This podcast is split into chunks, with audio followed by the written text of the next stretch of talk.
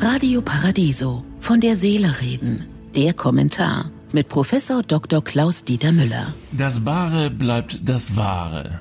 Bezahlen ohne Bargeld ist fast überall auf dem Vormarsch. In Deutschland entwickelt sich das Bezahlen mit Karte oder Handy aber sehr langsam, denn die Deutschen verzichten nur ungern auf Scheine und Münzen. Sie zahlen weniger mit Karte als andere Europäer und liegen auf Platz 15 unter 30 europäischen Staaten, wie der Fokus berichtet. Allerdings hat die Corona-Pandemie dem bargeldlosen Zahlungsverkehr einen Schub gegeben. Es zahlen 35 Prozent der Deutschen seltener bar als vor der Krise. Viren auf Banknoten sollen angeblich eine Gefahr darstellen, wenn man sich nach dem Anfassen ins Gesicht greift. Der Virologe Drosten von der Charité sieht das anders. Die Infektion mit Coronaviren erfolgt meist über den Rachen und wir stecken uns den Finger nicht in den Hals.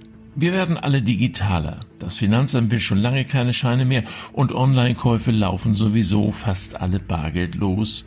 Insbesondere Finanzpolitiker versprechen sich geringere Kosten und Vorteile bei der Kriminalitätsbekämpfung, vor allem bei der Steuerhinterziehung.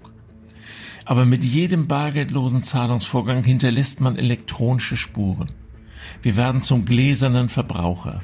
Was bekommt der Lieblingsenkel von der Oma zugesteckt und wie bringen wir Kindern den Umgang mit Geld bei? Wird Tauschen dann auch abseits von Sammelbildern attraktiv? Nein, ich möchte keineswegs auf Bargeld verzichten. Das Bare bleibt das Wahre. Ob die Welt ohne Bares tatsächlich ehrlicher wird, ist ohne dies umstritten. Nicht erst seit der Corona-Pandemie sagen Experten Kryptowährungen wie Bitcoin eine hervorragende Zukunft voraus. Es handelt sich bei Kryptowährungen um verschlüsseltes digitales Geld. Weil die Nutzer schon heute Geld über die ganze Welt anonym verschieben können, ziehen Währungen wie Bitcoin und Ripple Kriminelle geradezu an. Eine Welt ohne Münzen und Scheine wird vielleicht irgendwann kommen.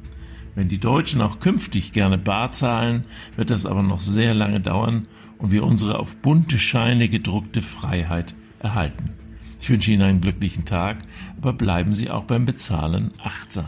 Von der Seele reden mit Politik- und Medienwissenschaftler Klaus-Dieter Müller, Vorstand der Stiftung Christliche Werte leben. Alle Texte zum Nachhören und Nachlesen auf www.paradiso.de.